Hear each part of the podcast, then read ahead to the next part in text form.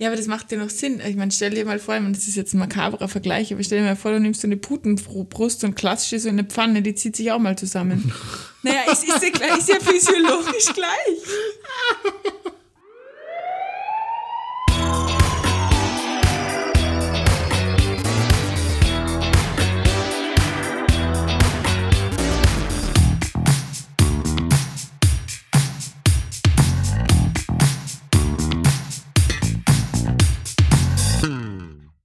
fröhliches Howdy geht raus an alle.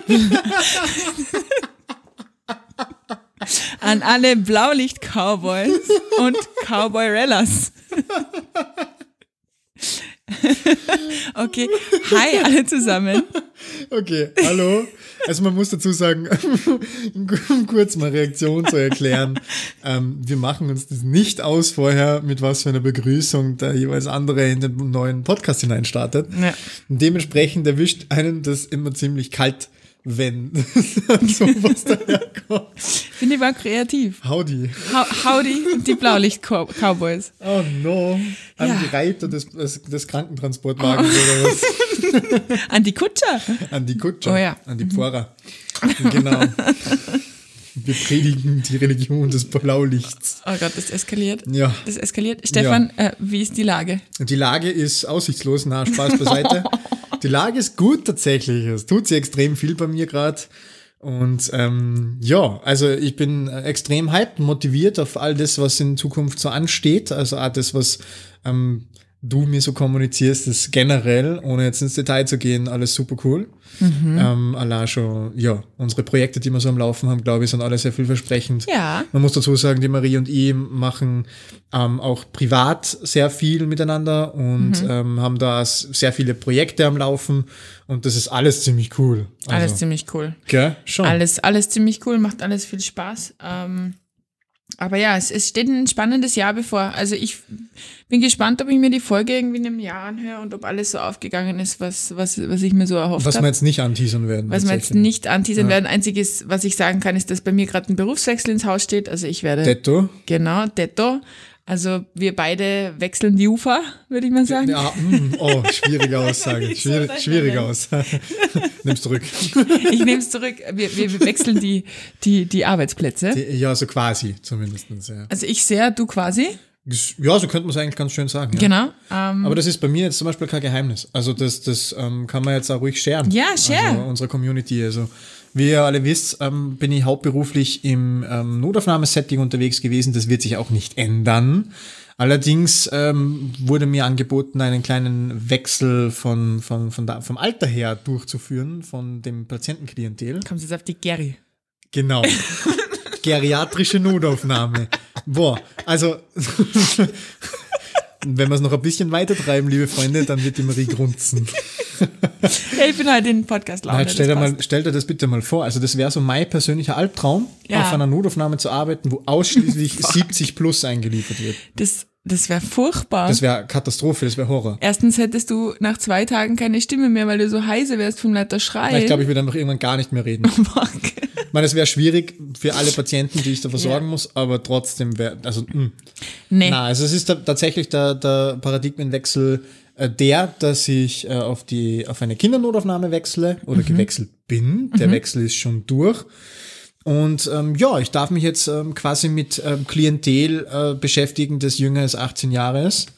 Und äh, das finde ich total spannend gerade. Ähm, es ist immer noch eine Notaufnahme, also das hat sich nicht geändert.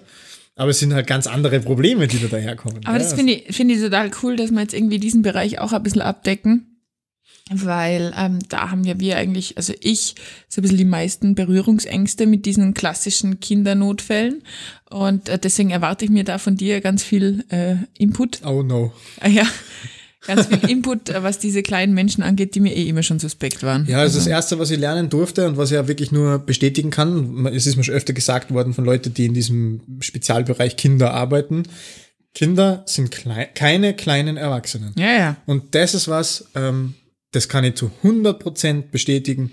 Also an alle da draußen von euch, die vielleicht selber Kinder haben oder in dem Bereich arbeiten oder von mir aus auch ganz, ganz viel Erfahrungen über den Rettungsdienst mit dem Thema haben, können das mit Sicherheit auch bestätigen. Es sind einfach keine kleinen Erwachsenen. Nee. Nee. Das muss man einfach so sagen. Es sind ganz andere Bedürfnisse, es sind ganz andere Herausforderungen, es sind ganz andere Probleme, die daherkommen. Gell? Ähm, und das macht es einfach für mich jetzt gerade nochmal super, super spannend. Jetzt nach einer gewissen Zeit, wo ich mich mit ähm, Erwachsenen und deren Notfällen beschäftigt habe, also mit den klassischen Herzinfarkten, Lungeninfarkten, der klassische Brustschmerz, solche Geschichten, ähm, hin zu ganz anderen Sachen. Ja? Beim mhm. Schaukeln gestürzt, mhm. beim Turnen umgeknickt, äh, Atemnot, Fieberkrämpfe, solche Geschichten, mhm. das, das war für mich auch etwas, wo ich eher noch tendenziell weniger Berührungspunkte hatte. Aber ähm, es taugt mir voll. Also mhm. ich finde das total klasse und, und das erweitert meinen Horizont gerade wahnsinnig. Das glaube ich. Das glaube ich absolut. Und finde ich auch irgendwie cool, weil ich glaube, man sollte sich eh den, den, den Themen, mit denen man im Endeffekt so am wenigsten Expertise verbindet, eh auch stellen. Also finde ich, erwarte ich mir viel von dir. Die Latte ist hoch. Ja, ähm, furchtbar zweideutig. Egal. okay, bitte. Aber du hast natürlich vollkommen recht. Ich werde mein Bestes geben, ähm, das, äh, um in demselben, in derselben Schiene zu bleiben, was dein Niveau betrifft, zu befriedigen. Lol. Danke. was geht im Rettungsdienst so? Im Rettungsdienst, ja, eigentlich tatsächlich gar nicht so viel. Also es ist, es ist der Trend immer noch der gleiche, den ich seit einem, ein paar Folgen predige. Ich mache genau gleich viel Dienst wie alle Jahre davor auch. Also da hat sich nicht viel getan aber meine Fahrten werden deswegen nicht spannender. Also ich zehre gerade immer noch sehr, sehr viel von Erfahrungen aus meinen letzten Jahren, mhm. ähm, weil anscheinend äh, habe ich meine zwei, drei spannenden Sachen ähm, erst irgendwann im Laufe des Jahres. Okay, ich, ich bin gespannt, weil ich habe ich hab schon viel ja. im Moment. Also ich bin halt äh, viel am Land unterwegs mit dem Notarztwagen und Ganz irgendwie was Neues. schon auch in der Stadt. Ähm, Gerade noch nicht, ich war nicht wieder in Wien seit, äh, seit Jahreswechsel. Das enttäuscht mich. Ja, aber es ist okay, weil ich auch jetzt tatsächlich auch hier bei uns einige echt krasse, coole Sachen erlebt habe. Ähm, aber ich muss dir vorher noch eine Geschichte erzählen. Okay. Eine liebe Freundin von mir die ähm, erinnerst du dich an die Geschichte, die Florona-Geschichte, die du erzählt hast? Ja. Wo du diese schwangere Frau hattest? Mit Florona. Mit Florona, die, äh, die quasi zu dir in die Notaufnahme gekommen ja. ist. Ja. Ähm, liebe Freundin von mir, die ihren, die unseren Podcast hört, ist fast ausgerastet. Grüße gehen raus. Grüße gehen raus. Ist fast ausgerastet bei der Geschichte, weil die hat nämlich diese Patientin gefühlt ein paar Tage nachdem ihr sie quasi entlassen habt, wieder auf die Notaufnahme gefahren mit der Rettung und war vollkommen verwirrt, weil die eben zu ihr meinte, sie hat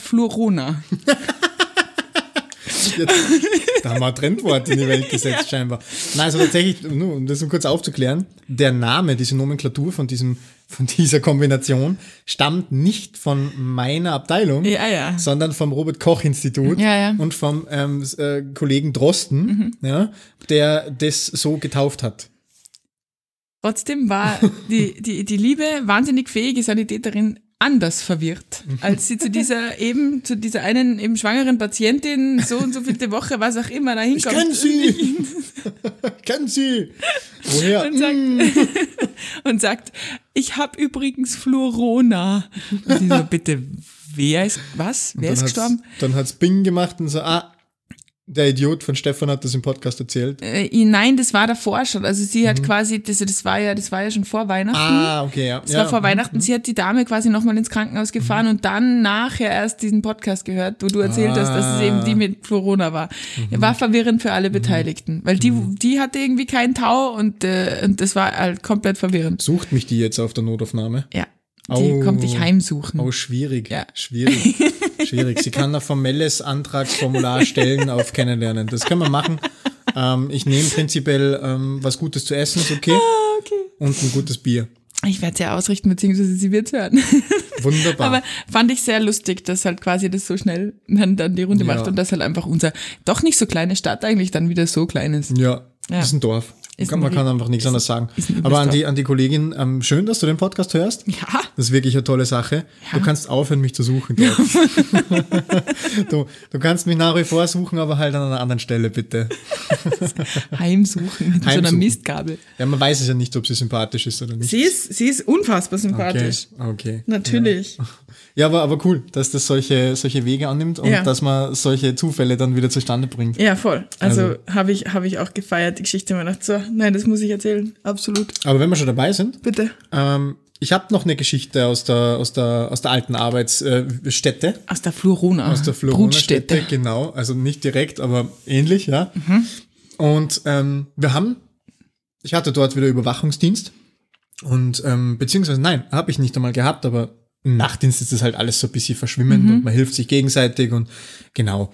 Und wir haben dann einen, einen, einen Mischtox reinbekommen mhm. mit, ähm, also Mischintoxikation mit, ja, so ziemlich allem, was Spaß macht oder nicht Spaß macht. Das ist jetzt jedem selbst überlassen. Halleluja. Halleluja.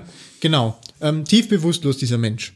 Mhm. Und wir haben ihn dann monitorisiert und ja, er war soweit eigentlich stabil und ich war kurz nicht da eine halbe Stunde später bin ich wieder reingekommen in die Überwachung und der lag halt da, dann da und war völlig, also der war am Arsch, der Mensch. Er war wirklich armer Mensch, wirklich, wirklich armer Mensch. Wie alt?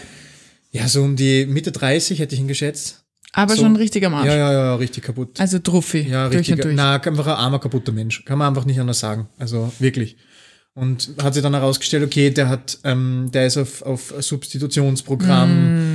Und ähm, nimmt, weiß nicht, vier, fünf verschiedene Wirkstoffgruppen, ähm, die er halt so regelmäßig konsumiert und also richtiger, richtiger, richtiger, richtiger Mission-Tox. Okay. Wenn ich noch einmal mehr richtig sage, dann glaube ich mir selber vielleicht. Ja. Ähm, genau. Und der Arzt, der da zu dem Zeitpunkt da war, war halt noch ein bisschen jünger, mhm. nicht ganz so erfahren, prinzipiell ein sehr, sehr fähiger Kollege, ähm, sehr geschätzter Kollege aber halt noch nicht ganz so sattelfest in, in Notfallsituationen. Und der hat sich halt dann Sorgen gemacht, dass er vielleicht noch nicht am Peak seiner Wirkung ist. Ja. Und ähm, wollte halt dann einmal probieren, ob es nicht vielleicht irgendwas ist, was mit, Malo mit Naloxon, mit dem Antidot Naloxon, das gegen was wirkt, Marie? Opiate. Ganz genau. Danke ähm, für die Prüfungssituation, ja, Sie spast. Sie spast. Sie Arschloch. genau. Wir sind nicht per Du. Sie Arschloch. Niemals. Und ähm, hat sich halt dann gedacht, okay, wir, er gibt ihm jetzt einfach mal einen Bolus Naloxon und dann schauen wir mal, ob er munter wird, eventuell. Was jetzt prinzipiell bei jemandem, der jetzt, sagen wir mal, ausschließlich Opiate intus hat, jetzt keine schlechte Idee ist. Wenn man das quasi verifizieren will, dass es wirklich diese Wirkstoffgruppe ist, ist das eine super Möglichkeit, das zu tun. Und wenn natürlich Hauptanwendung wäre, wenn das jetzt ein gefährliches Ausmaß annimmt, dass man sagt, man muss ihn nicht schnell runterbringen davon, weil Atemdepressivität der Thema wird, als Beispiel, dann ist das natürlich genau die, das Mittel der Wahl. Ja, und im Normalfall sagt man ja auch, dass, dass wenn, wenn nichts zu antagonisieren ist, dann passiert ja auch nichts. Also man sagt das zumindest immer so flapsig, dass quasi, wenn der nicht so viele Opiate im Körper hat, dann hat das Naloxon auch nirgends, wo es wirken no, kann. Es, und es, dann es, hat absolut keinen Nachteil. Genau, eben. Und das macht im Prinzip, ich glaube, wir haben es schon mal kurz angeschnitten, aber ich erwähne es an der Stelle jetzt nochmal. Was macht Naloxon? Naloxon legt sich quasi auf die Rezeptoren drauf, mhm. blockiert die Rezeptoren, die für die Wirkung von Morphinen bzw. Opiaten ja. zuständig sind, ja, die dann den ganzen Scheiß auslösen von wegen Atemdepressivität und solche Sachen. Mhm. Und die blockieren das halt für eine gewisse Zeit vollständig. Ja, und das wirkt, das wirkt nicht sehr lange, vielleicht zwei Stunden mhm. ungefähr und baut relativ schnell auch wieder ab an Wirkung. Und dieser, dieser Kollege hat sich halt gedacht, okay, er probiert das jetzt einfach und, und gibt einfach mal einen, einen Bolus Naloxon.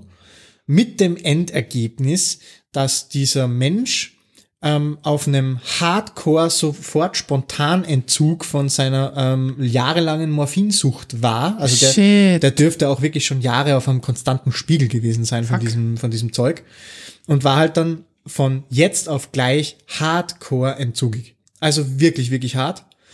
also mit Schweiß und fast krampfend ähm, und zittern. Ganz genau. Und, der Mensch ist auf dieser Liege gelegen, hat sich von, war nicht ansprechbar. Nicht ansprechbar. Nicht ansprechbar. Okay. Die komplette Zeit hindurch aber er hat sich halt auf dieser Liege von rechts nach links gewunden, hat geschwitzt, äh, mhm. hat wirklich äh, einen hochroten Kopf bekommen. Mhm. Also arm, wirklich, der ist sofort im Entzug gewesen.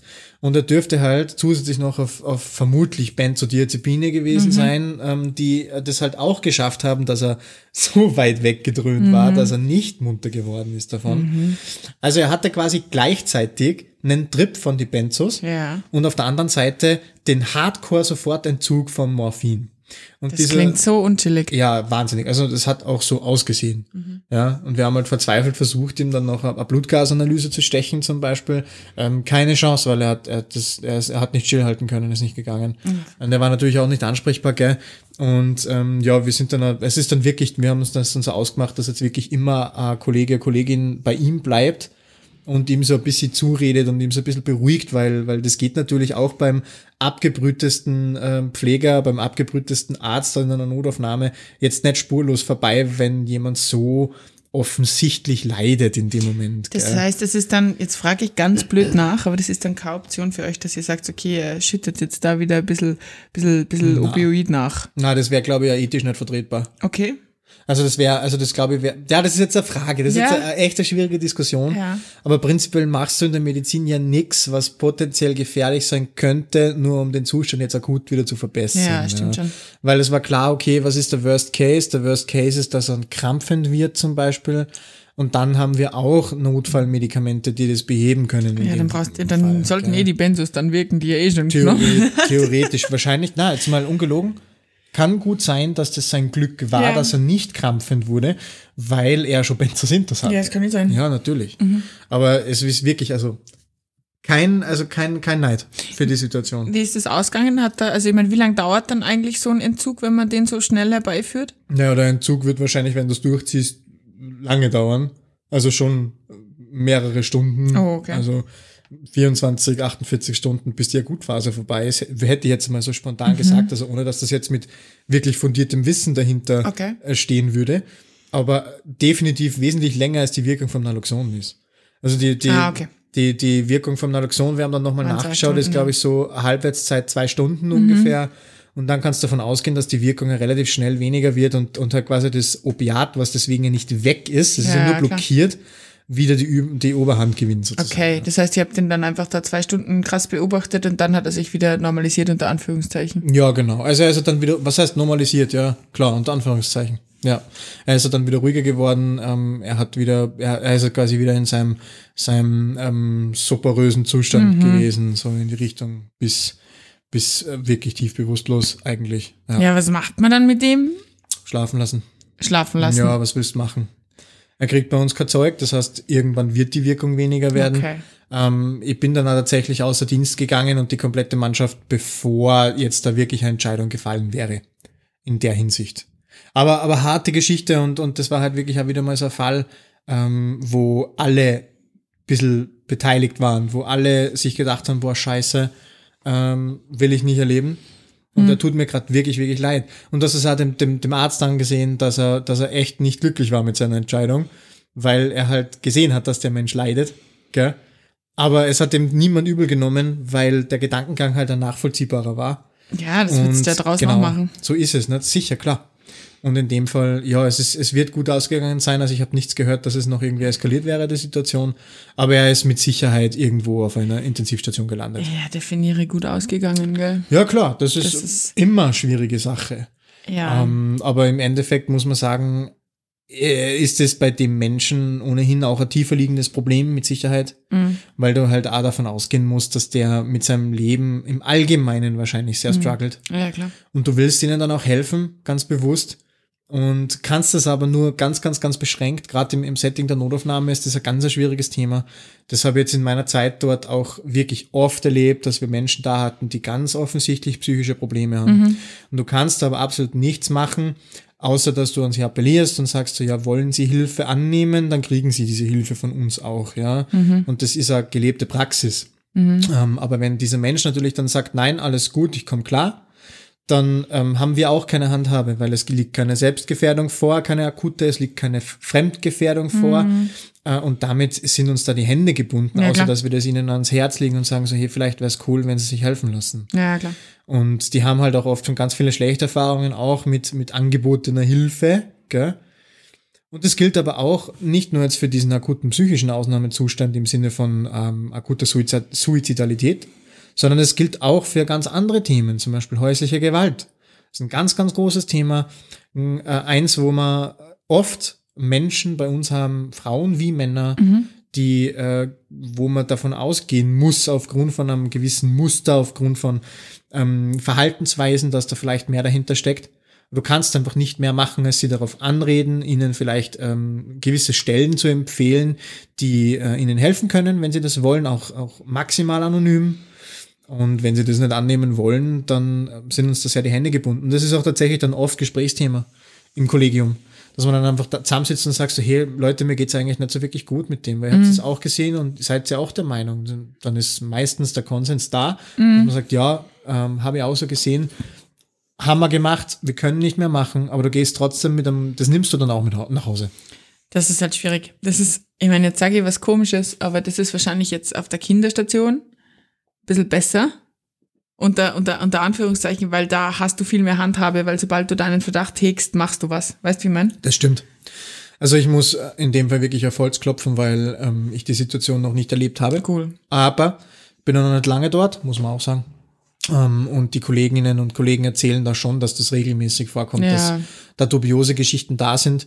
Und ähm, was ich auch schon mitbekommen habe, es gibt eine, eine, eine ganz, ganz, ganz aktive Opferschutzgruppe mhm. äh, in diesem Kinderzentrum, mhm. die ähm, bei Fällen, die gemeldet werden, Verdachtsfällen, egal ob, und das ist, finde ich, ein ganz wichtiger Faktor, egal von welcher Profession, ob das jetzt von der Pflege gemeldet mhm. wird, ob das ärztlicherseits gemeldet wird oder von mhm. mir aus physiotherapieseitig oder was mhm. auch immer, das wird alles ernst genommen Mhm. Ähm, dieses, diese, diese Gruppe trifft sich, wenn notwendig, wenn Fälle vorliegen, Meldungen vorliegen, einmal wöchentlich und diskutiert diese Fälle mit allen betroffenen Personen, sprechen das durch und ähm, ergreifen dann auch wirklich aktiv Maßnahmen. Das ist cool. Und das finde ich total toll. Also es geht wirklich von, von man, man kontaktiert die mal und fragt einmal nach, bis hin zu, wir schalten aktiv, ohne, ohne dass wir jetzt im Hintergrund nochmal einen Background-Check machen, weil das ist so eindeutig wirklich als, als äh, Sozialamt, ja, als Kinderamt. Mhm, mh, und das mh. ist wirklich schön, finde ich. Also für mich war das total toll zu sehen und zu hören, dass das nicht immer nur Gerede ist, sondern dass da wirklich was dahinter steckt und sich da bemüht wird. Es ist ja auch gerade auf der, auf der Ebene extrem wichtig, finde ich. Also das ist, das ist cool. Ich meine, das Thema ist prinzipiell ein schwieriges und schade, dass wir uns überhaupt darüber unterhalten müssen. Definitiv. Aber, aber das ist cool, dass da, dass da zumindest Instanzen gibt, wo einfach wirklich was gemacht wird. Auch so ein bisschen. Ja. Ja, ja sehe ich also. Aber hey, das war jetzt, war jetzt schon wieder super tiefes ja, Thema eigentlich. Ich habe gerade überlegt, wie wir jetzt da wieder rauskommen. Ähm, ich habe ich hab eine Geschichte, die, die zwar auch nicht so lustig ist, aber, aber dafür irgendwie Na, schon wieder spannend. Ähm, hast du schon mal versucht, einem krampfenden Menschen ein Medikament zu spritzen? Na. Alter, ist unmöglich. Ja. Macht, Wirklich ja, unmöglich. Ja, ich hatte, ich weiß nicht, zur Zeit ziehe ich's an. zur Zeit ziehe ich's an. Weißt, vorher hatte ich gefühlt sieben Jahre keinen einzigen real krampfenden Menschen in meiner, in meiner gesamten Karriere und jetzt gefühlt einen im Monat. Es ist so schräg. Das war ähm, am Land und wir sind nachgefordert gefordert worden vom KTW, mit dem Notarzt, zu einer krampfenden Person. Es war offensichtlich ein bekannter Epileptiker. Und die haben da super vorgearbeitet und hatten den schon im Auto. Und wir sind dann halt dazu gestoßen und der Patient war wach. Ist uns halt erzählt worden, dass er jetzt irgendwie zweimal gekrampft hat, jetzt wieder alles gut, irgendwie dürfte es was mit, seiner, mit seinen Medikamenten haben. Und wir haben den dann eben übernommen in den Notarztwagen und haben halt dann schon mal auf Verdacht, nochmal was, nochmal ein Medikament hergerichtet und so weiter, haben jemanden Zugang gestochen, weil wir uns gedacht haben, so, ja, die Fahrt ist jetzt nicht unweit, also das sind jetzt 20 Minuten, die dann vor, vor uns liegen. Gucken wir mal, haben den monitorisiert, alles Mögliche. Und der war aber wirklich komplett wach. Also das war keine Nachschlafphase, sonst was, sondern der war komplett wach. Hat also voll ansprechbar. Voll ansprechbar. Reagibel. Komplett. Also, mhm. also der hatte halt dann einen GCS von, von 15 einfach. Komplett mhm. wach. Mhm.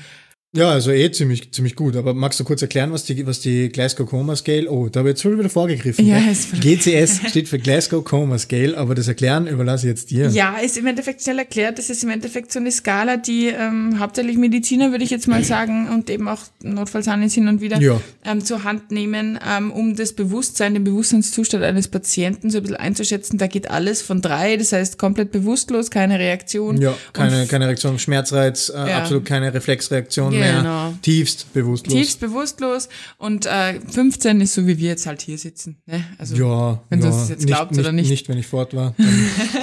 ja, genau. Aber halt absolut, absolut zeitlich örtlich. Genau. Komplett orientiert. Ja. Genau, und der war halt die ganze Zeit voll orientiert. Und war gut. Ähm, und ähm, der Doc ist halt so bei ihm gesessen, ich bin gegenüber gesessen, wir sind halt da quasi die Straße entlang geböllert Richtung Neuro. Geböllert? Und geböllert, ja, na klar. Ähm, war irgendwann um halb zwei nachts oder so. Und ähm, auf einmal sehe ich halt nur so einen Arm von ihm so hochgehen, gell, und denke mir so, ey, was macht denn der für komische Bewegungen jetzt hier? Und denke mir nur so, oh, der streckt. Das ist ganz lustig, wenn die nämlich, ähm, wenn manche Menschen zum Krampfen anfangen, dann machen sie ihre Arme so in so einer Streckbewegung nach oben, warum auch immer das so ist. Total klassisch für einen beginnenden Krampfanfall. Und dann denke ich mir so, no. Und der Doktor dann neben mir auch so, oh, okay, gut. Und dann war das echt, das war, das war ganz anders als der Krampfanfall, den ich da in diesem Kaffeehaus dann da in Wien hatte. Weil der war wirklich hässlich zum Anziehen. Der ist innerhalb von, von keinen 20 Sekunden komplett blitzeblau angelaufen.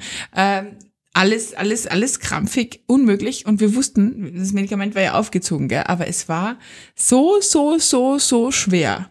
Auf der einen Seite den Arm so zu halten, dass wir das da irgendwie reinbringen und auf der anderen Seite dann auch noch mit dieser krassen Bewegung, die der gemacht hat, zu dosieren. Immerhin habt ihr einen Zugang gehabt. Ja. Aber, Stell dir vor, ihr hättet nicht mal einen Zugang gehabt. Ja, ich glaube, dann hätten wir irgendwas ähm, dann hätte man entweder über die Nase, über die Nase das Benzo gegeben oder Zapfall. Ja, vernebeln ist immer eine gute Option.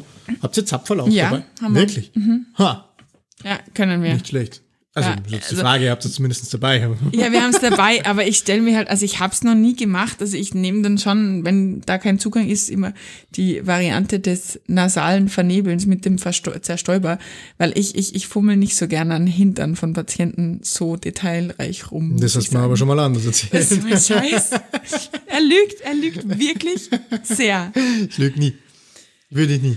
Ich würde dich nie anlügen. Äh, ich würde euch nie anlügen. Äh, er lügt. ähm, nee, aber das, aber das, das war, vor allem die Dosierung war dann auch echt, echt ein Thema, gell? Weil du mhm. hast halt da, also in dem Fall war es Lorazepam, das sind vier Milligramm pro Milliliter. Das war ein Milliliter.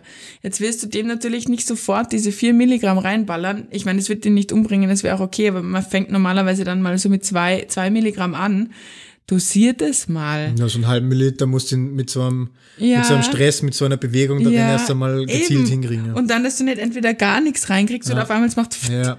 und dann hast du wieder alles drin. Da hilft halt, also so, so, so hart das dann auch oft ausschaut, aber da hilft dann oft wirklich nur festhalten und, und so gut es geht halt machen. Ne? Ja, eh. Ja. Ich habe mich da drauf gehängt auf diesen Arm, damit mhm. der irgendwie und es ist dann lustig, also so die Wirkung von, von, von eben diesem Lorazepam war dann halt total lustig, weil halt einfach, das hast du, boah, ich habe dann noch kurz was zum Spülen hergerichtet, zum, Nach, zum Nachspülen, aber das waren keine zehn Sekunden und der war ruhig. Ja. Und dann konnte ich mich halt irgendwie auf, auf den Airway ein bisschen konzentrieren. Ja. Weil der ist ja natürlich dann in der Nachschlafphase auch nicht gleich wieder super. Aber war, war spannend. Also wieder mal ein krampfender Patient in meinem Rettungsauto. Ich weiß nicht, was ich an mir habe, dass die zurzeit alle krampfen bei mir. in letzter Zeit, wenn du was erzählst, muss ich immer dran denken, wo ist das Zebra? Ja. Das ist jedes Mal so, so ein Thema, wenn du was erzählst, denke ich mir, jedes Mal, wo ist das Zebra, Marie? Ja, wo ist es? Wo ist das Zebra? Ja, ich habe ja, ich habe da, ich habe da eh, also also es, es hängt mir noch ein bisschen nach das Zebra. Also gerade bei diesen internen unklaren Geschehen bin ich im Moment ein bisschen vorsichtig. Ja, ja das ist oft aber Überraschungstüte, weil ja. weil bei so einem klassischen Trauma, ja, der hat halt einen kaputten Haxen. Der, ja, okay, der, der hat halt eine, eine, eine Kopfplatzwunde oder so. Ja, gut. Ähm, bei einer Kopfplatzwunde denkt man vielleicht nur eher an Komplikationen, wenn es den Kopf betrifft, als bei einem Bein. Ja, mhm. aber bei einem internen Patienten, wo du, wo der halt eine gewisse Symptomatik zeigt, das ist halt immer so ein bisschen Wundertüte. Ja. Weil das kann halt innerhalb von Sekunden was ganz anderes ja, auf einmal sein. Einfach. Also ich liebe interne Sachen, weil es Puzzlespielen ist, aber gleichzeitig hasse ich es präklinisch auch ein bisschen, weil wir, weil ich viel zu wenig weiß meistens keine Arztbriefe und so weiter. Das haben wir alles schon besprochen. Es, es nervt mich, dass mein Puzzle maximal zu einem Drittel vollständig sein wird, weil mir fünf wichtige Teile abgehen. Ja, aber das finde ich ganz schön jetzt durch meine Erfahrung im beruflichen Alltag, dass das für mich ein wesentlich weniger kryptisches Buch ist. Ja. Einfach durch die Erfahrung, die man sammelt. Ähm, das, das macht schon einfacher. Du bist sicher so ein Mensch, der sagt, ah, die haben ja alle nix. Nein, komm, die geht zu Fuß ins Auto. Das, das, das ist tatsächlich ein Thema. Aber ich versuche da schon, also ich versuche mich da ganz aktiv zurückzunehmen und die Leute wirklich äh, ernst zu nehmen. Ne? Weil natürlich kriegst du irgendwann einmal diese Einstellung, komm, jetzt jammer nicht. Ne? Also es gibt Leute, ganz ehrlich, du entwickelst irgendwann einen Blick, wenn du damit viel zu tun hast, wo du sagst, okay, dem schaust du ins Gesicht und der hat was. Ja? Das, das ist so, das, das entwickelt klar, man mit der Zeit. Klar. Aber du musst megamäßig aufpassen, weil ich hatte das auch schon im beruflichen Setting, dass wir Menschen im Wartebereich hatten, die von mir aus nach dem Triagesystem auch als nicht dringend eingestuft wurden, äh, und demnach halt auch mal warten mussten. Mhm. Und dann klopft die schon zum vierten, fünften Mal und sagt, na, sie hat so Brustschmerzen, sie hat so Brustschmerzen. Ja, ja, hm. warten Sie noch ein bisschen, gell? Wir rufen Sie dann auf, alles gut. Und dann klopft sie sechste Mal und sagst, bah, ich, ich, ich halte es nicht mehr aus, es geht einfach nicht mehr. Und ähm, dann sagt halt die Kollegin im ärgsten Stress, ja, ist sie wurscht, kommen Sie rein, ähm, wir haben zwar nichts frei, aber setzen Sie sich da hinten einmal hin, da haben wir ein ruhiges Eckerl, ich schreibe schneller EKG. Mhm. Ja, und dann schreibt sie EKG und dann kommt sie um die Ecke und sagt so, oh, Stefan, äh, schau da mal drauf, siehst du das auch? ne?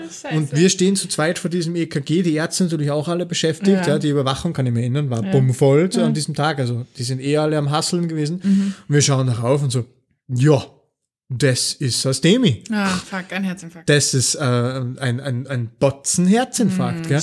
Und dann gehst du zum, zum Arzt hin und zeigst ihm das und sagst, ja, mal Abwandenmonitor, eventuell sollte man da Blut verdünnen. Ja, und, vielleicht schnell. Äh, eventuell sollte man im Herzkatheterlabor anrufen. ja, aber das ist es halt, gell? Ja, genau. Du kannst halt nicht reinschauen in die Menschen und wenn eben diese Notaufnahmen so brachial voll sind, ja. das ist halt mega schwierig. Und das war halt so ein klassischer STEMI-Herzinfarkt der nicht kaltschweißig war, mhm. der nirgendwo hingezogen hat. Das war rein isolierter Brustschmerz. Ja. Bei Frauen ist es ja generell ein schwierigeres Thema, ja. Brustschmerz äh, richtig einzuordnen, weil die haben halt oft diese klassischen linken Armstrahlen, Symptomatik nicht. Die haben oft dieses klassische im Rücken Symptomatik ja, nicht. Das Kaltschweißige, die haben auch nicht dieses ins Kiefer ziehen, ja. was auch recht beliebt ist, sondern bei Frauen ist es oft wirklich einfach nur Hemme ist ein bisschen übel und mir drückt es ein bisschen auf den Brustkorb und dann haben die einen riesen Herzinfarkt. Weil wir einfach so harte Säue sind. Ja. Hast gesehen, die Uni Wien hat jetzt gerade ein, ähm, eine Studie veröffentlicht, dass es keinen Männerschnupfen gibt. Mhm. Ja, muss ich jetzt hier kurz, also jeder jeder, der meint, dass Erkältungen Männer immer 45 Mal Ärger treffen, ähm, lügt. Nee, tun sie nicht. Doch, ähm, tun sie. Ich glaube prinzipiell keine Studie, die ich nicht selbst gefälscht habe. Ja, na klar. Von dem her, ähm, die Studie ist sicher gekauft. Hast du schon mal die Autoren angeschaut? Nein. Das sind sicher alles Frauen. Ja, hoffentlich. hoffentlich. Also ich Härter bin für eine faire Nehmen. Verteilung, 50-50. Ja. Das ist die einzig faire Verteilung. Ach, weiß ich nicht. Und ähm, von dem her muss man dann sagen, es ist sicher gekauft. Ja, na klar. Ja, sicher, sicher, sicher. Hallo Uni Wien, wieso kauft sie ihre Studien, eure Studien? Liebe Uni Wien, das geht nicht. ich, ich hatte aber gestern gerade ganz straight äh, witzig noch zwei lustige Einsätze zum Thema, man, man fährt wohin, wo dann irgendwie komische Sachen sind. Ähm, und das eine, da habe ich echt, da habe ich echt das Display kurz angeschrien gestern. Also das war echt spannend. Das arme Display. Ja, wir sind da hingefahren ohne Blaulicht. Ähm, und auf dem Display stand halt irgendwie so Verbrennung, Verbrühung, hat sich an den Knöcheln mit Öl verbrannt vor zwei Tagen. Autsch. Jetzt zunehmend Schmerzen. Okay. 20-jähriges Mädel. Und du denkst dir so, what the fuck? So, what the fuck? Es ist halb elf am Abend, vor zwei Tagen was? Und ich habe echt kurz dieses Gerät angeschrien im Auto und gedacht, das kann doch jetzt nicht. Noch dazu super in der Nähe vom Krankenhaus. Digi. Hä? Was? Und das war halt, das war halt total, total witzig, weil ich konnte halt in der Sekunde schon wieder nicht mehr böse sein, weil eigentlich habe ich mir vorgenommen, die schon zu fragen, was denn jetzt das Thema ist, wenn die vor zwei Tagen sich da wehgetan hat, was denn jetzt hier, weißt du, ich meine, ähm, so akut geworden ist. Ähm, und die hat dann ihre Füße hergezeigt und ich weiß nicht, wie sie das geschafft hat, aber auf der einen Knöchelinnenseite war so ein schwierige Größe, so ein Anti-Stressball-Größe, würde ich sagen. Golfball, Golfball, Golfball groß, würde ich sagen. Ja? Sind Anti-Stressbälle genormt in der Größe? weißt du was? Wir nehmen jetzt die offizielle Regel her. Ja. Die eigene Handoberfläche der Patientin ist ein Prozent, ist ein Prozent ja, der Körperoberfläche. Jeweils, jeweils maximal ein Prozent, eigentlich eher 0,5 Prozent. Okay. Und nämlich einmal auf der Knöchelinnenseite okay. rechts ja. und auf der anderen Seite auf der Knöchelaußenseite. Oh, das ist spannend. Ja, aber ich weiß nicht, wie das passiert ist. Vielleicht ist sie gelegen. Ja, aber und warum hat die Beine sie? und hat die Beine so, ja, das ist eine andere Frage. Ja, aber wo kommt denn das? Sie hat gesagt, sie hat sich das Öl selber drüber geschüttet. Ich meine, das, hä? Frage, selbstverletzend? Ja, ne, keine Ahnung, Alter. Auf Frage, äh, komische Spielchen? Komische Spielchen, vielleicht mit dem mm. Frittenfett von der Mutter. Mm. Ähm. Mm. Oder, oder der Freund des Pommes-Fan, oh man weiß Gott, nicht. nein. ja, weirdeste Stelle. Und es war schon so eine, so eine ordentliche Grad-2-Verbrennung. Also es waren richtig große Blasen drauf, die sie aufgestochen hat mit einer Nadel. Und da bin ich schon so ausgezuckt, mm. weil warum sollte, ich habe ihr das dann so erklärt und mein Fahrer hat mich dann nachher echt so ein bisschen zur Seite genommen und gesagt, da bist jetzt ein bisschen emotional geworden, wie die gesagt hat, die hat sich da ihre Blasen aufgestochen. Sag, ja, warum tut man das? Natürlicher Kühlmechanismus des Körpers, das ist das Coolpack, was gratis ist. Nicht aufstechen, bevor das, also das muss alleine aufgehen. Na gut, Infektionsgefahr. Und dann meinte die jetzt weh. Sag ich, ja, schön. Ist aber halt in der Wohnung rumgelaufen und sagte, ja, zunehmend sie hat Angst, dass der Knochen was hat. Und sag ich, naja, aber was, wie? Warum der Knochen? Ja, weiß nicht. Und ah ja, weil da ist nicht viel dran am Knöchel. Das, ja, okay. Ja, was machst mit der? Ja, auf die, auf die, das, da, Warum? kommen, da kommen jetzt unsere Dermatologen wieder ins Spiel. Ja, aber wieso? Wenn wir jetzt ganz lang wieder zurückgehen in den Folgen, ja, ja die Dermatologen stehen auf quasi Notfälle. Ja. Die können wir dann da reinziehen in die Thematik. Ja, aber was macht so ein Mensch im Krankenhaus? Ja, also aus meiner Erfahrung sind Verbrennungen schon was Ekliges. Also hast du auf der einen Seite eine riesige Infektionsgefahr, auch wenn sie nicht so groß sind. Ja, klar. Äh, und du hast auf der anderen Seite ähm, ähm, wirklich hässliche Wunden per se. Also die, die Wunden, die, die verheilen auch nicht schön, wenn du die nicht ordentlich und adäquat pflegst. Und das sehe ich jetzt im Kinderbereich recht, recht häufig. Das ja. klassische, ja, lang mal mit beiden Handflächen auf die heiße Herdplatte, mhm. ist sehr, ja, ja, ist sehr verbreitet, oh sehr verbreitet, wirklich, ja. Ähm, und das musst du wirklich ordentlich versorgen. Als Beispiel, ähm, wenn wir jetzt die Hände hernehmen, das ist eine Sache, die man jetzt schon, also ich lerne gerade wahnsinnig viel. Also mhm. Ich finde es super, super spannend. Mhm. Jeder Tag ist was Neues, das ist mhm. super toll. Ähm, aber du musst solche Wunden strecken. Also, also das, gerade bei, wenn wir jetzt bei Handflächen sind, okay. wenn die Handflächen verbrannt sind oder halt verbrüht mhm. und du hast da, weiß ich nicht, zweiten Grades oder so. Macht eh Sinn. Ja, dann ist es so, dass du sie erstens ähm, sehr antibakteriell äh, versorgen musst. Also wir haben da Spezialgels und Cremen, die, die wir darauf machen dann mit einem, mit so einem Fettverband mehr mhm. oder weniger, dass das alles schön feucht bleibt, mhm. dass du das, ähm, dass die Haut ordentlich heilen kann, weil sonst kriegst du eklige ähm, ja, Narben, Narben, davon. Ja. Ähm, und das nächste ist, die Haut, wenn die verheilt und vernarbt, die zieht sich zusammen. Und wenn das nicht ordentlich versorgt wird, dann haben diese Kinder später Probleme, dass sie die Hand wirklich komplett aufstrecken können, weil das, das alles so verkürzt ist. Und das wirst du auch nie wieder hinbekommen. Ja. Die brauchen nachher, wenn dann, wirklich plastische Eingriffe mit Hauttransplantationen, dass das wieder was wird. Und jetzt legst du da Verbände an, die ganz bewusst die Finger, auch wenn das wirklich Hölle weh tut, nee. ähm, wirklich nach, also streckt, dass das wirklich maximal die Handfläche aufgestreckt ist, mhm. dass das so verheilen kann. Ach. Ja, und die verbindest du auch so. Das heißt, die laufen dann wirklich mit zwei so gestreckten Händen nach Hause. Ach krass. Ja, ja. Ja, aber das macht dir noch Sinn. Ich meine, stell dir mal vor, ich meine, das ist jetzt ein makaberer Vergleich, aber stell dir mal vor, du nimmst so eine Putenbrust und klatscht so eine Pfanne, die zieht sich auch mal zusammen. naja, es ist, ja, ist ja physiologisch gleich. naja, Physiologisch wahrscheinlich ähnlicher Effekt. Boah. Okay, das hat mir wieder mal massiv kalt erwischt, der Vergleich. Aber ja, natürlich. Das ist überall, wo du, wo du Wasser wegmachst. Ja, das, das, boah. Okay. Ähm, das wird äh, hoffentlich das Intro zu dieser Folge. ja, wilder Vergleich, äh, liebe Marie. Ja, ich, ich versuche es nur nicht, rational zu sehen. Sicher nicht so falsch, ja. Ich habe ja die, die, die Kindertränen und die, und die komplett fertigen Mütter nebenbei im Gesicht. Ja. Das, das heißt bisher dann eher. eher Aber das ist so göttlich. Also, es ist gerade jetzt in meinem Setting, die Kinder sind eher weniger das Problem, mhm. sondern spannend wird's dann eher, wenn die Eltern da, da, Gas geben. Gell? Da hatte ich einen, einen Jungen, ein ganz, ganz lieber Junge, ja. wirklich, mhm. vielleicht sieben mhm. oder acht. Ja? Also er war schon so weit, dass mit ihm dich ganz normal unterhalten hast mhm. können. Also vielleicht ein bisschen älter, so zehn, zwölf vielleicht. Und der hat sich zu Hause beim Nudeln kochen, er hat sich das erste Mal zu Hause alleine Nudeln gekocht. Oh no. Ja, und hat sich dann beim, er wollte es abseihen und die Nudeln halt rausholen und äh, hat sich halt dann einen Teil von dem heißen Wasser drüber geschüttet, Scheiße. weil der Topf halt zu schwer war oder ich mhm. weiß es nicht. Er hat zwei Brandstellen, also Ver Verbrühungsstellen gehabt und das eine war so auf der Brust und das andere im Oberschenkel. Es ist nichts großartig äh, Großes oder mhm. so. War auch nicht sonderlich dramatisch, aber wir versorgen die halt alle mhm. gleich natürlich, ja, weil die Versorgung ändert sich deswegen ja nicht. Ähm, nur, dass du halt keinen Streckverband machst. Weil, warum? ähm, kann überlegen, dieses genau. Hohlkreuz. Ein Hohlkreuz. oh, schwierig.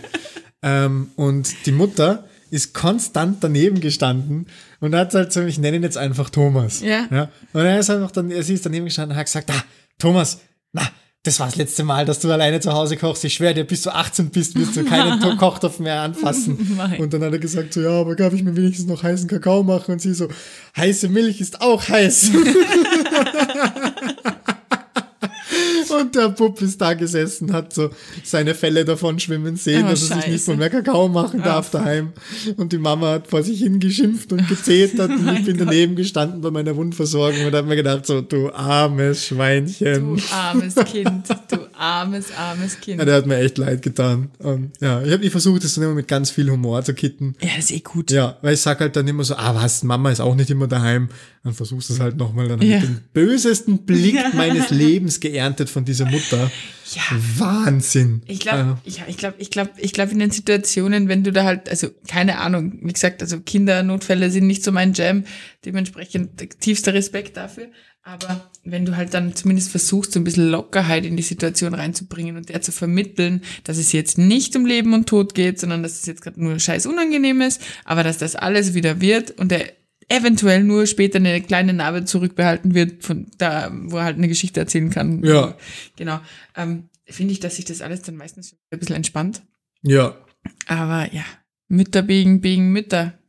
Gell, also die sind halt einfach, die sind halt einfach auch recht beschützerisch auf ihre Kinder. Ja, sicher, das ist ja voll in Ordnung. Das ja. ist wirklich voll in Ordnung.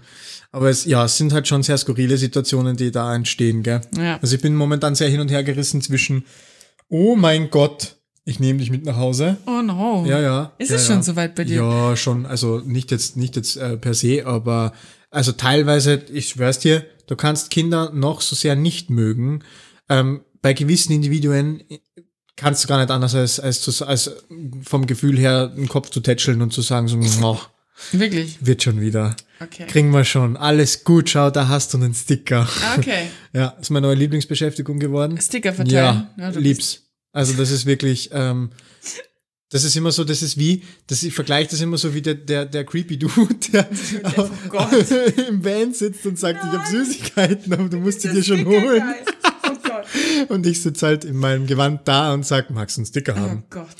Oh Gott. ich habe Rennautos, ich habe Dinos, ich habe Schneemänner. Wie viele Eltern habe ich schon verkloppt?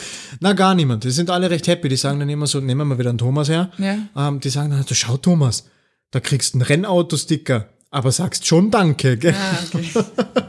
okay. Ja, wahrscheinlich hilft so dieses, dieses Krankenhaus-Outfit, oder? Ja, wahrscheinlich. Aber wenn die wüssten, dass wir eine Lade voll mit Süßkram haben in demselben Zimmer. Aber der ist nur für euch. Ja, ja, ja, ja, ja. Also, ne, das vergönnen wir niemandem. Ja, ich voll. Kinder sollen nicht keine also Schokolade essen. Ja, genau, außerdem wäre das eh nicht so gut, ja. weil da allen Kindern den Zucker andrehen. Ja. Ich, ich hatte noch eine, eine, eine komplett weirde, creepy Fahrt Hau raus. gestern. Hau raus. Ähm, die, Bin motiviert. Ja, das ist eigentlich kurz, kurz erklärt, weil es einfach so dumm war. Wir sind. Du hast äh, Displays angeschrien. Nein, nicht, äh, das war vorher. Das war nachts. Okay, da hast Aggression schon abgebaut gehabt und dann war es schon wurscht. abgebaut, genau. Ähm, ja, aber war halt wieder so, wir sind äh, zu unserem Bahnhof gefahren. Das bedeutet immer so, ja, okay, könnte was mit. Alkohol zu tun haben, könnte was mit Milieu zu Drogen tun haben. zu tun haben. Und es war eine unklare Lage und dann war sich selbst die Leitstelle offensichtlich nicht so sicher und da war dann so Kopfweh, fünf Fragezeichen, Sturz, fünf Fragezeichen. und das ist halt schon geil, wenn du das mit sieben Fragezeichen. Da wäre es gescheiter, wenn sie hinschreiben, unklare Lage. Ja, genau. Aber wir sind halt dann dahin gezuckert also, okay, gucken wir mal. Und dann gibt's halt da so eine große Bahnhofshalle und es hieß halt, ja, es ist halt vor, vor so einem Lebensmittelladen, der eh schon zu hatte. Und dann gehen wir da und finden halt niemanden. Überall normale Menschen, die halt einfach da gerade ihres Weges ziehen, aber jetzt nichts, was jetzt irgendwie, keine Ahnung, Invalide ausgesehen hätte. Invalide. Besoffen meinst du? Ja, besoffen, verletzt, äh, Kopf angehaut, fünf Fragezeichen, keinen Plan. Und blutig. Äh, blutig, genau. Wir haben auch Blut nicht gefunden. Und auf einmal stellt sich so ein Dude vor uns hin, tritt noch so demonstrativ so eine Plastik, Plastikverpackung weg. Und mein Fahrer schaut ihn an und sagt, haben Sie angerufen? Und dann sagt er, ja. Und dann war es mein Einsatz und sage ich so, okay, gut, ähm, warum sind wir denn da? Was ist denn das Problem? Dann meinte er, ja, er hat ein Problem mit seinem Mund. Okay. Und dann sage ich so. Und sprechen kann schon mal nicht liegen. ja, du. Äh, junger Kerl steht vor mir, offenbar vital, nicht bedroht, ja. Ähm, er hat, hat er sich ausgezogen. nein, nein. Das, das kennt man ja auch schon bei dir, ne? Ja, nein, hat er sich nicht. hat er sich nicht. Ähm, ähm, und dann meint er, meint er ein Problem mit dem Mund und ich so, ja, okay. Was genau? Sagt er, ja, tut weh. Und dann sage ich, gut, War er der deutschen Sprache mächtig? Nicht so richtig. Okay. Also schon, also genug. Genug, um sich zu verständigen. Genug, um sich zu verständigen. Aber auch kein Native Speaker. Ab, nein, kein Native Speaker und sehr unfreundlich mir gegenüber. Mm. Also das war halt gleich so, so batzig, wo ich gemeint, ich habe dann gesagt, kann ich bitte mal die Zunge rausstrecken? nee. Und sag ich so, nee. Sag ich so, naja, kann das bitte mal lächeln wenigstens, weil jemand da die Zähne nee. Nee. Sag ich, ich muss in ihren Mund reinschauen damit ich weiß, was denn ihnen fehlt oder ob ich was sehe oder so. Sagt er, sagt er, fahr mal. Und dann sage ich so, nein, ich kann jetzt nicht fahren mit ihnen, wenn ich nicht weiß, was und wie und wo und überhaupt. Und sagt er, schon. Und dann sage ich so, nee, und er ist halt aber immer noch einen Schritt näher gekommen. Gell, mein Fahrer ist schon immer so einen Schritt zu mir zu mir hergekommen. Ich habe ihn nicht einschüchtern lassen, weil ich war offensichtlich äh, mutig gestern. Dann habe ich es ihm nochmal erklärt und habe gesagt, Herr, Sie, wenn Sie mich nicht zumindest in ansatzweise sie untersuchen lassen, kann ich, kann ich jetzt gerade nicht einschätzen, wie und Ja, wir wissen ja nicht mal, wohin wir fahren müssen. Ja, keine Ahnung. Keine Ahnung. Steckt's wo hinten, ja, dann genau. fahren wir auf die HNO. Ja, genau. Ist es ein Kieferproblem, ja. fahren wir auf die Kiefer. Kiefer genau, ist es, keine Ahnung, ein Zungenbiss, äh, weil er vielleicht gerade gekrampft hat. Fahren wir auf die Zungenstation. Ja, auf die Zungenstation, auf die Eingeweidestation. Ja. Na gut, auf jeden Fall. Direkt auf die Viszeralchirurgie. Ja, genau, direkt. Ähm, auf jeden Fall war dann die Konversation relativ schnell am Ende, weil ich halt fünfmal gesagt habe, mach jetzt den Mund auf und dann haben wir gesagt, nein. Mach's Goschel auf. Mach's Goschel auf. Nein, ich habe relativ schön gesprochen. Bis er dann gesagt hat, gut, geht weg, ich rufe andere Rettung. Hast du ihm dann die Nummer von einer Konkurrenzorganisation ähm, ähm, gegeben oder? Nein, ich habe ihm erklärt, dass auch die andere Rettung ihn so, das wird so nicht funktionieren. Hättest einfach gesagt, die 133 hilft. Habe ich überlegt, aber so aggressiv war er dann doch nicht. Also er ist schon ein paar Mal sehr nah zu mir her, aber ähm, nicht so nah und nicht so bestimmt aggressiv das sein ist, wollend, dass ja, es gereicht hätte. Okay, okay, okay. Und er ist dann tatsächlich einfach wirklich komplett entrüstet und entzürnt von dannen gestapft. Also hast du habt nicht herausgefunden, was mit seinem Nein. Mund war? Keine Ahnung, also was ich bin mit seinem Mund direkt ein bisschen enttäuscht, dass ich nee. das nicht mehr erfahre. Ich mochte nur, gut, dann rufe ich eine andere Rettung. So, okay, Digi. Ja, passt, passt ciao. Passt, ciao. Wir haben uns halt an der Leitstelle rückgemeldet und, und die meinte dann so, okay.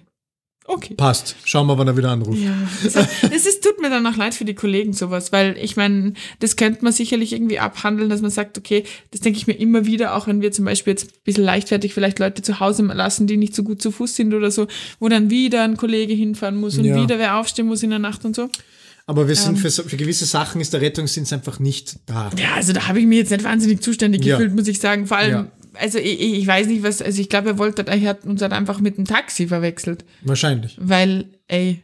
Dann, dann verstehe ich aber auch seine Entrüstung, dass er nicht einfach fahren wollte. ja, genau. Vielleicht hat er sich einfach verwählt. Vielleicht hat er sich einfach verwählt, der Gute. 8111, Kollege, 8111. ähm, genau, Taxifunk. Ja. Ja, in dem Sinne, wir, wir, wir haben sogar schon ein bisschen überzogen, Marie, von unserer Planzeit. Aber ja. wir haben uns ja ganz am Anfang einmal da, darauf verständigt, dass ja, wir auf die so Zeit wie es passt, so passt. So, genau so ist es. Ich finde es gut. Ja. Ähm, und ich würde sagen, jetzt ist eigentlich eh ein ganz netter Cut. Ja, es ist äh, einmal ein positives Thema ja, zum Abschluss. Das ist eigentlich ein kleiner. Ja, wir haben einen Patienten nicht mitgenommen. ähm, ja, die, die, die Verabschiedung obliegt heute Pharma. dir. Ja, Pharma. Gott. Okay. Ja, Leute, ähm, es war uns wie immer ein kleines Volksfest, dass wir euch äh, an einem Montagmorgen da ein bisschen bespaßen durften. Und ich hoffe, ihr habt uns gerne zugehört. Wir haben gerne für euch äh, gelabert und unser, unser ähm, all, Allaufnahme tägliches äh, Bierchen getrunken im, im Nebenbei so. Ja. Ähm, aber ja, ähm, ich hoffe, ihr habt eine schöne Woche. Und wir hören uns dann in 14 Tagen zu einer neuen Folge wieder. Tschüssi. Ciao.